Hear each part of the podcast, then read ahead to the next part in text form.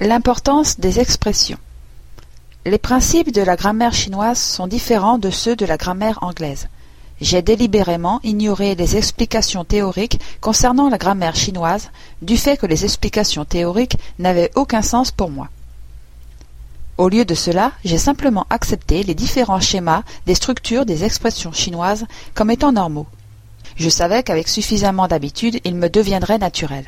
J'ai trouvé plus facile d'apprendre la structure d'une nouvelle langue à partir d'une exposition fréquente au schéma des expressions qu'à essayer de comprendre des explications abstraites sur la grammaire de cette structure.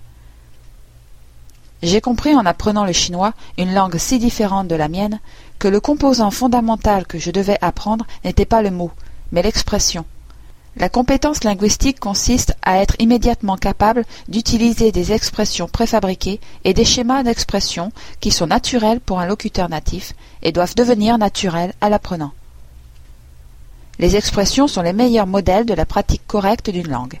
Certains mots vont naturellement ensemble, d'une façon qu'un débutant ne peut pas anticiper, mais ne peut qu'essayer de s'y habituer.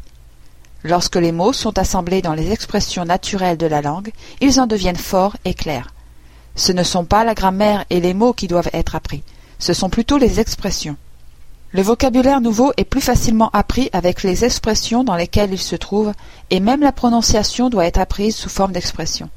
Les expressions, cependant, ne s'apprennent pas facilement dans des listes, mais c'est plutôt lorsqu'elles sont fréquemment rencontrées dans des contenus audio ou écrits, puis étudiées de façon systématique et utilisées, que vous pouvez les retenir.